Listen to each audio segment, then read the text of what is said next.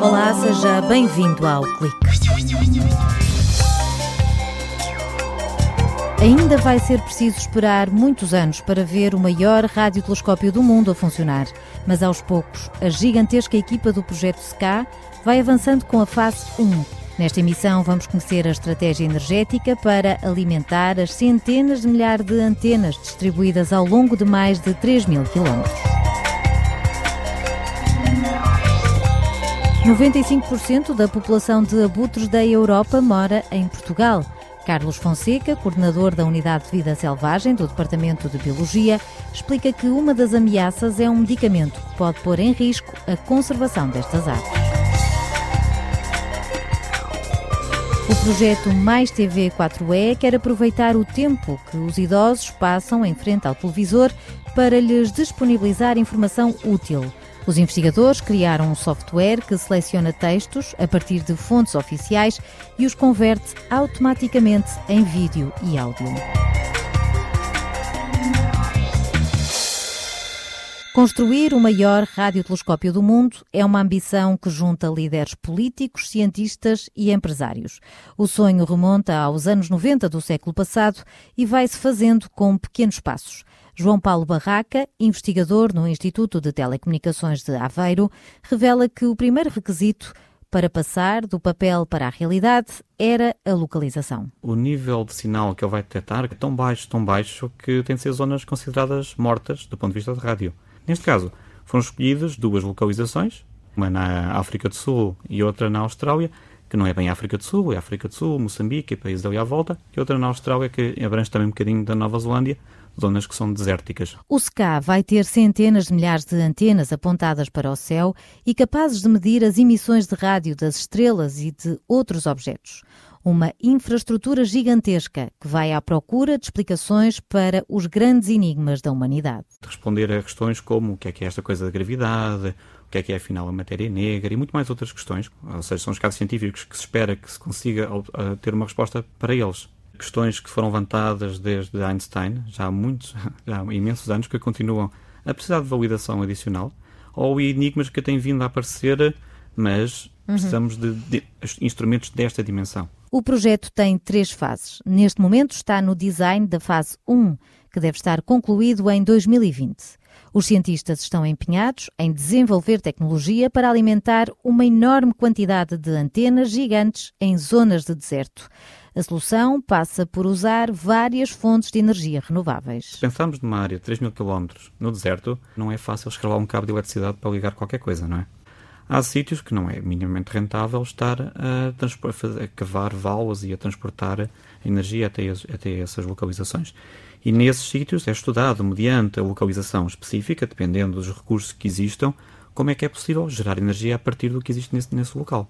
Há um grande foco no solar e não é eólico, mas são, são usadas outras, outras fontes. João Paulo Barraca sublinha que o enorme esforço financeiro associado a este projeto vai beneficiar vários setores da sociedade. Há consórcios que estão só preocupados com as comunicações, há consórcios que estão só preocupados em fabricar antenas, há consórcios que estão preocupados com a energia, com as infraestruturas, e há consórcios também preocupados com a computação em diferentes pontos. Toda a tecnologia que está a ser desenvolvida para o SCA existe um comprometimento dos governos que estão a, a financiar esse trabalho que a tecnologia se resulta em inovação das empresas e resulta em produtos que sejam utilizados para outros fins. O consórcio português é formado pelas universidades de Aveiro, Coimbra e Porto. O contributo do Instituto de Telecomunicações de Aveiro será visível no processamento da informação das antenas e na infraestrutura de controlo do telescópio daqui a 30 ou 40 anos. Mas há outras zonas do país que também vão ser palco de testes à escala piloto. Existe uma antena na Papilhosa da Serra neste momento que vai ser utilizada. Há antenas espalhadas por, por o resto do país que poderão ser utilizadas e há espaço, uh, em alguns sítios, mais na região sul do Alentejo, para instalar outros tipos de antenas, onde nos vai permitir fazer testes, a uma, uma escala mais pequena então, sobre a utilização destas tecnologias. Ao todo, são 400 engenheiros de todo o mundo e 650 milhões de euros de investimento na primeira fase do projeto. Os cientistas sabem para onde querem ir, mas estão ainda a palpar terreno, à procura do melhor caminho para lá chegar. Há um medicamento que pode pôr em risco algumas espécies de abutres. Trata-se de um anti-inflamatório que estas aves ingerem acidentalmente através de cadáveres de gado tratado com este fármaco. Carlos Fonseca, docente e investigador na Universidade de Aveiro, fala-nos sobre um projeto que vai estudar a exposição de aves necrófagas da Península Ibérica a este tipo de fármaco. As aves necrófagas, especialmente algumas espécies de abutres, são extremamente sensíveis aos efeitos tóxicos de fármacos anti-inflamatórios não esteroides, como o diclofenaco, que podem ingerir acidentalmente a partir dos cadáveres do gado doméstico tratado com estes produtos. Nos anos 90, o diclofenaco causou uma mortalidade catastrófica nas populações de abutres do subcontinente índico devido ao consumo de cadáveres de gado tratado com este medicamento. Em 2013, a comunidade conservacionista e científica ficou consternada ao produzir-se a concessão de licença de diclofenaco para uso veterinário em alguns países europeus, entre eles Espanha. Esta situação supõe um gravíssimo risco para a conservação das aves necrófagas, especialmente para a Península Ibérica, onde habita 95% da população de abutres da Europa. Recentemente, a fundação norte-americana Morris Animal Foundation concedeu um projeto de investigação a uma equipa de diversas instituições espanholas e portuguesas, entre as quais a Universidade de Aveiro, assim como o Raptor Center da Universidade de Minnesota, nos Estados Unidos, para estudar a exposição de aves necrófagas ao diclofenaco e outros fármacos anti-inflamatórios na Península Ibérica.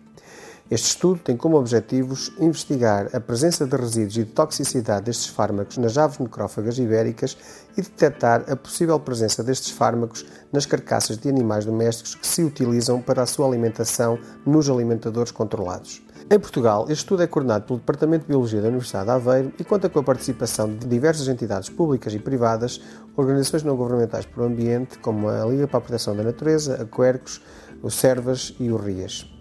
Os resultados que se obtenham a partir deste projeto proporcionarão informação-chave às autoridades veterinárias que regulam o uso destes fármacos, que já estão proibidos em vários países asiáticos desde 2006, e informarão para um futuro processo de tomada de decisões. A conservação dos abutres e os riscos de alguns fármacos, em destaque na rubrica assinada por Carlos Fonseca, coordenador da Unidade de Vida Selvagem do Departamento de Biologia.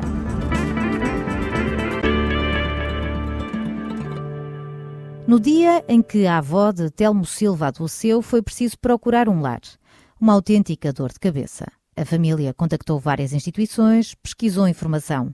E foi nessa altura que o investigador da Universidade de Aveiro pensou que seria útil para os idosos terem acesso a alguma informação através de um eletrodoméstico que, arrisco dizer, toda a gente tem em casa: a televisão.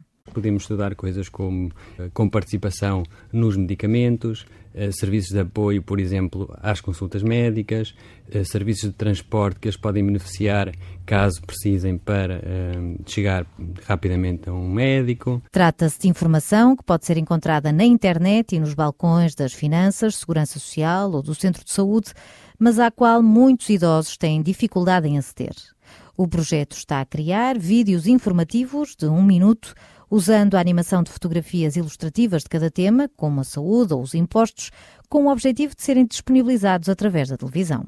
O que nós fazemos é definir um conjunto de, daquilo que nós chamamos fontes de informação. Podem ser sítios na internet, onde nós sabemos que se publica a informação que nós queremos disponibilizar.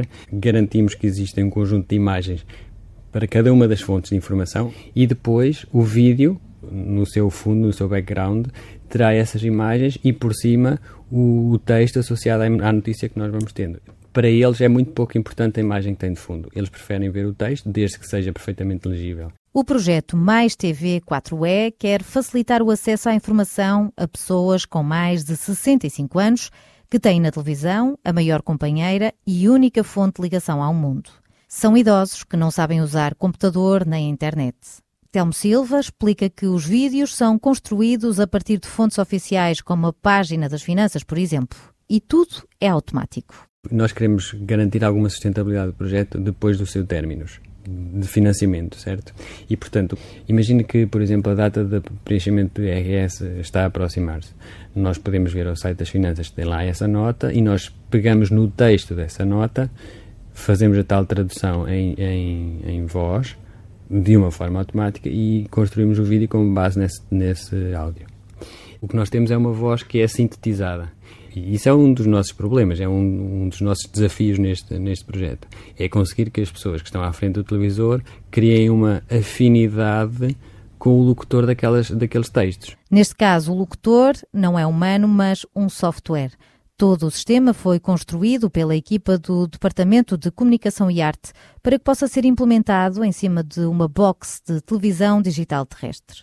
O objetivo é que estes vídeos sejam mais um serviço disponibilizado no pacote contratualizado com o operador. Nós criamos um software que é capaz de perceber quais são os textos destas fontes de informação que nós definimos constrói o vídeo de forma automática e depois temos também toda a infraestrutura necessária para garantir que os canais vão chegar à casa das pessoas através de uma ligação à internet. Com financiamento da FCT e em parceria com universidades sénior e IPSS de Aveiro, a equipa coordenada por Telmo Silva percebeu que o calendário e a meteorologia eram algumas das informações muito valorizadas pelos séniores, mas esse contacto com os mais velhos serviu também para acertar outros pormenores. Nós fizemos alguns testes para perceber, por exemplo, coisas como a cadência, o número de linhas que devemos colocar em cada uma das páginas do nosso vídeo.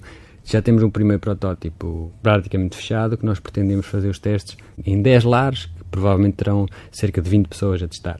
E depois vamos perceber qual é que é a receptividade das pessoas. No futuro, a ideia é que os idosos recebam também no telemóvel avisos do tipo não se esqueça de preencher o IRS ou alertas para tomar a vacina da gripe. Fica também aqui o lembrete. O clique está de volta na próxima semana. Até lá.